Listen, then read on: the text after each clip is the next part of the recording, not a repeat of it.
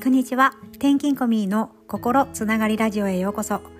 この放送は転勤を得て感じたこと気づきや学び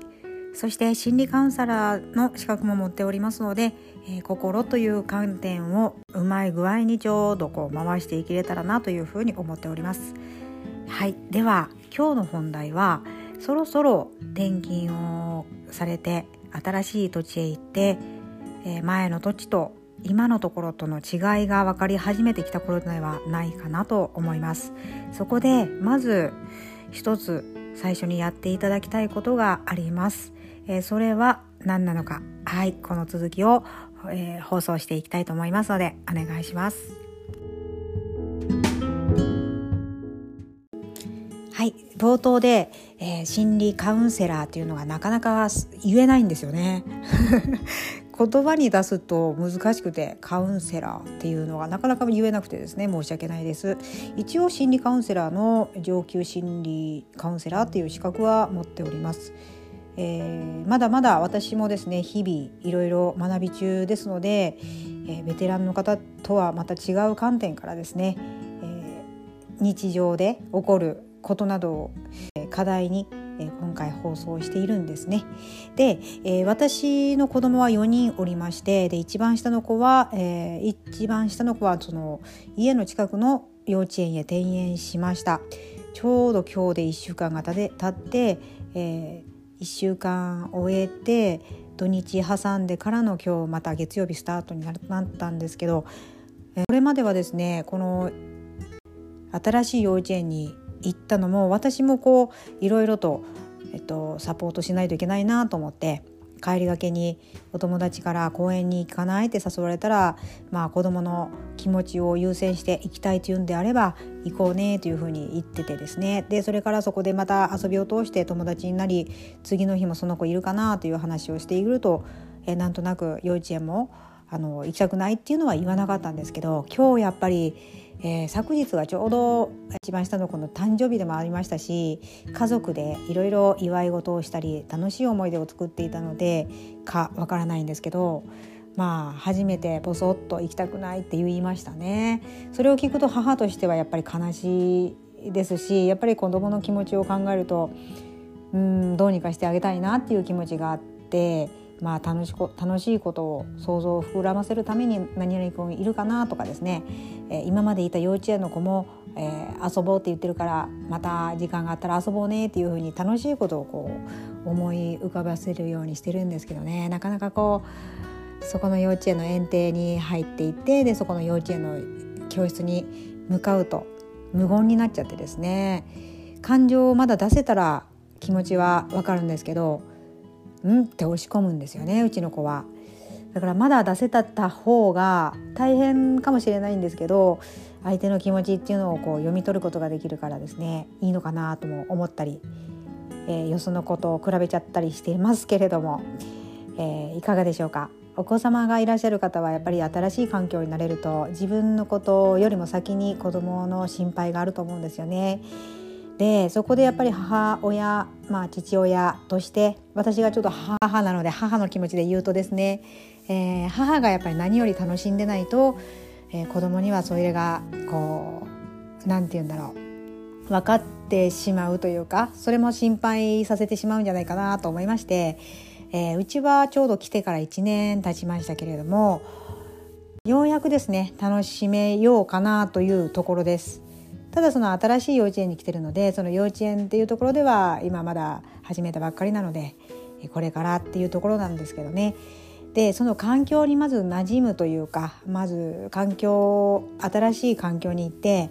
えー、不安っていうのがあると思うんですよね。不安っていうのはやっぱり今までやったことがないことに対する不安だったりこれからの先のことを考えると不安が出てきたりっていう心があると思うんですが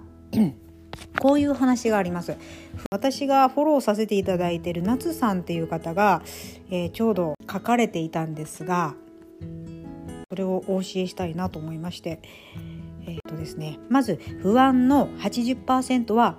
現実に起こらないと研究で発表されているそうです。で残り、えーと、と16%は事前準備で防げるということつまりその不安の原因を紙に書いて不安の原因を紙に書き出して対策を考えることで心配事の96%は起こらないようになりますというふうな記事を見たんです。どうですか？だから結局その不安という気持ちを、えー、思っていると思っていてもですね80%は実際起こらないというふうに研究で発表されているんですよね。だから、まあ、不安っていう気持ちは確かに起こるのは起こるんですけれどもそれをずっとこう時間で費やしてしまうともったいないよっていうことを思いました。であとはその紙に書き出して何が不安なのかっていうところを書き出して対策を考えればえー、不安が少しは解消されるんではないかというふうに書かれておりましたので、え、そこのところもぜひやってみてください。で私が今までこう経験上ですよあくまでも私の経験上ですけれども新しい土地に行く、えーと、私であれば九州の福岡から全く知らない三重県に来ました。で三重県でまず、えー、思いついたのは伊勢神宮伊勢っていうのが出てきました。で、えー、あそこの神社に行きたいなっていうのもありましたしいろんなこう自分の好きそうなカフェだったり、えー、ちょっとこうこじゃれた古民家風のなんか、えー、本屋さんとかですねあるんですよね結構福岡にはないようなものそういった発見をするもうこの発見っていうのは結構ワクワクにつながりますので、えー、ぜひぜひあの調べるなり行ってみるなりやってみてください。でもしそういう気持ちにもなれないよって思う方はあのー、インスタにもちょっと投稿させていただきましたけれども自分の近くのですね行きやすいスーパーに行くことあると思うんですよ。生きていく上でやっぱり食っていうのは取りますのでそのスーパーに行った時にえ、これまでにはなかった食材例えば、えー、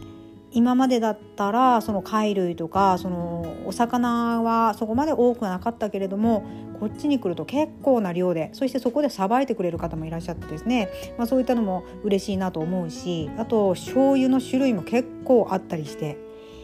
あのまた九州とは違う醤油の味だったりとかがあります。まあ、そういった楽しみを一つでも発見してあげるとえー、これからまたため楽しめるんじゃないかなと思います。えー、ですのでまず一つやっていただきたいことは発見ということを、えー、ちょっとやってみてください。多分ねあのいろんなこう日々追われることもあるでしょうけれどもちょっとこの話を聞いた時に思い出していただいて一日ちょっと時間が空いた時にですねあそこに行ってみようかなとかあとはスーパーでちょっとこんなものを発見したよとかあればあのぜひインスタの DM にも送っていただいてもいいですしもう全然転勤子さんそう言うけども全然そういう、えー、発見したいとかもういっぱいいっぱいだよという方はですね あの私に DM でお話ししてもいいです全然。なのであの発見まずやってみてくださいね。今日は私が思う転勤をして新しい土地に行ってえ憂鬱になりやすい気持ちをどう、えー、フラットな状態に持っていけるかなちょっとこういい状態に持っていけるかなっていうところで考えたのが発見でした。是非、えー、試してみてください。またねこれを聞いていやいや私はこれをしたのがいいですよっていうのがあれば教えていただきたいなと思いますそれはこの、えっと、DM とかができないのでここで直接はなので、えー、インスタでえっと、DM だったりコメントをしていただければ必ず見ますので是非お願いします。では今日も最後までお聞きしてくださりありがとうございます。では失礼いたします。